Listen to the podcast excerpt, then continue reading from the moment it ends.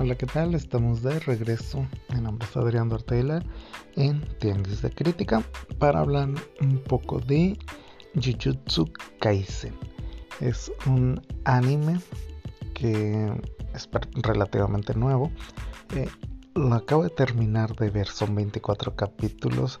Es muy entretenido, es muy divertido y están amenazando con estrenar una película aquí en México el 28, 24 de marzo. Este, esta película ya se estrenó en Estados Unidos, me parece que es una precuela. Em, no tengo mucha información al respecto, pero estoy prácticamente animado por ver anime en el cine. He visto películas de anime, nunca en el cine.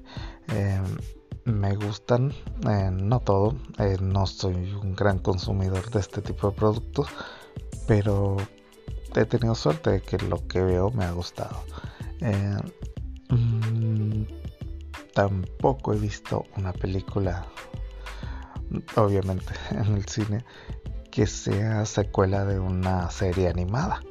Eh, esto me emociona ya que acabo de terminar de ver la serie y me interesaron mucho los personajes. Eh, te diviertes bastante, es algo sangrienta, pero eh, muy entretenida.